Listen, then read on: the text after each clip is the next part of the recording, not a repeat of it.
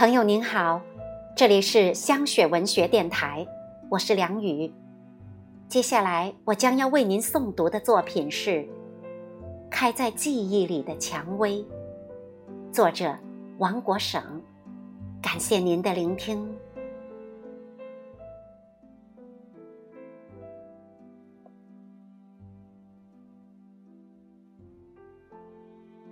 其实我一直不知道。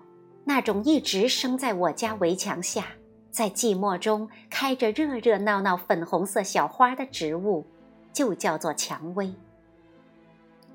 每年四五月份，蔷薇就开了，淡淡的花香四溢。这时，母亲总是适时提醒我们一下：“只许看，不许碰啊，有刺儿。”于是，我们都叫它刺儿花。在乡下，刺儿花很多，它们不管土地贫瘠还是肥沃，只是一味的在四月吐露芬芳。路旁、田野边，到处有它们的花影，簇拥的花朵点缀着阳春。小时候的我就很特别，当老师带着同学看蚂蚁搬家时，我却躲在教室的窗口瞅它们。于是，好不稀奇，刺儿花开的时候，我就一个人蹲在旁边，静静的看，静静的想。我想，花根会不会和花茎通话？我还想，那么多的小花开在同一株上，会不会因为拥挤而吵闹？想着想着，就背着母亲偷偷的掐一朵，花刚捏在手里。食指和拇指就风蛰一样疼，眼见两粒血珠儿滚落，但花还是抓在手里。母亲闻声冲过来，用针挑出硬刺儿，小心地用嘴吮吸我的拇指，然后夸张般的用素布把我的拇指严严缠住，一边不忘告诫：“你这孩子不听话，刺儿有毒呢。”我就笑。笑得很天真，谁也不知道刺儿花什么时候开在那里的。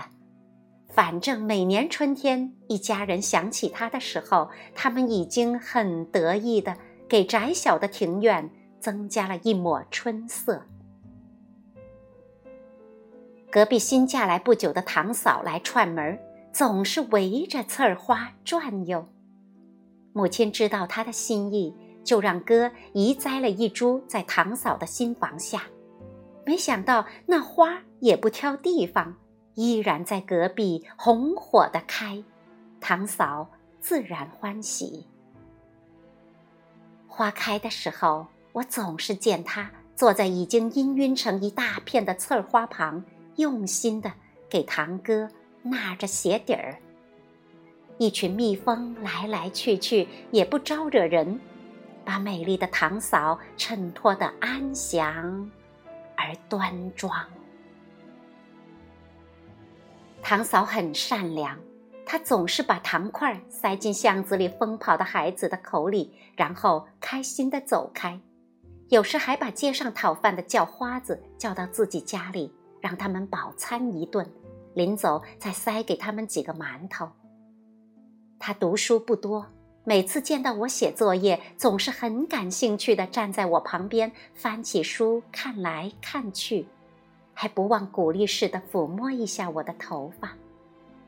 他的手和美丽的脸庞毫不相称，骨骼粗大，剪花绽放。听母亲说，他很能干活，总是做着男人的活计，在窑厂出砖。滚烫的窑温并没有染黑他俊俏的脸庞，反而使他腰身更加苗条。有时我就看见堂哥和堂嫂站在新房的刺儿花旁，相对微笑。后来我也恋爱了，才知道，那是一种默契的幸福。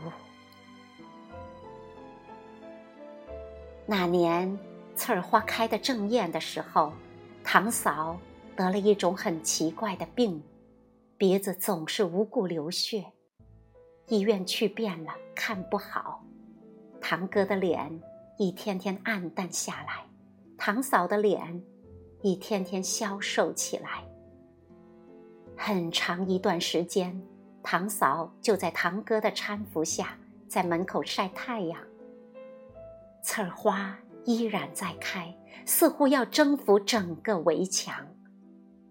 堂嫂苍白的手。经常轻轻划过一朵朵刺儿花，微笑就绽放在他清瘦的脸上。那个霞光满天的黄昏，堂嫂从医院拉回来时已奄奄一息，我就站在她的病榻旁，看着堂哥哭着，趴在他的耳朵，大声喊着他的名字：“素清。”肃清的叫，堂哥的深情，还是没有换回堂嫂的第二次生命。多少年后，我依然记得，清冷月色里寂寞的开着的粉红色的蔷薇花，而清月的哭声，就在花丛间回荡。堂嫂走了，堂哥外出打工，就把他们的房子转给我家。哥哥一把大锁锁住了已成为我家后院的新房，从此尘封了一段故事。那年春天，我从北京返家，路过后院时，我突然想走进去看一看往事里的刺儿花。一只铁锤砸开了锈迹斑斑的大锁，推开吱吱呀呀的木门，我被眼前的景象惊呆了。一院子都是刺儿花呀，花团锦簇，密密麻麻，连成了粉红的海洋。是什么时候，这些最初不显眼的植物，把寂寞的后院变成了一个花园？恍惚间，似乎堂嫂立在门前，甜甜微笑，笑脸和花海重叠在一起。这些不甘寂寞的花丛啊，哪一株才是堂嫂呢？似水流年。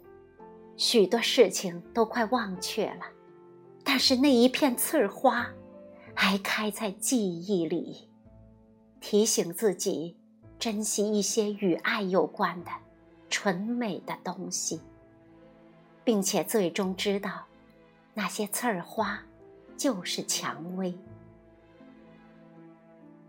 翻开词典，有关蔷薇花的解释跃然纸上。蔷薇花又名刺儿花、白蚕花等，为蔷薇科植物多花蔷薇的花朵，落叶小灌木，茎枝多尖刺儿，花期五至六月，多生于路旁、田边。我国大部分地区都有生长。蔷薇花性凉味甘，具有清暑和胃止血之功效，可治暑热吐血。口渴、泄痢、疟疾、刀伤出血等症。母亲在我少年时虽然对蔷薇有些误解，但是对她的儿子却满含深情。在我们短暂一生中，到底能有多少蔷薇花留存记忆，散发着诉说生命意义的芬芳呢？遐想间，空气里已有暗香浮动。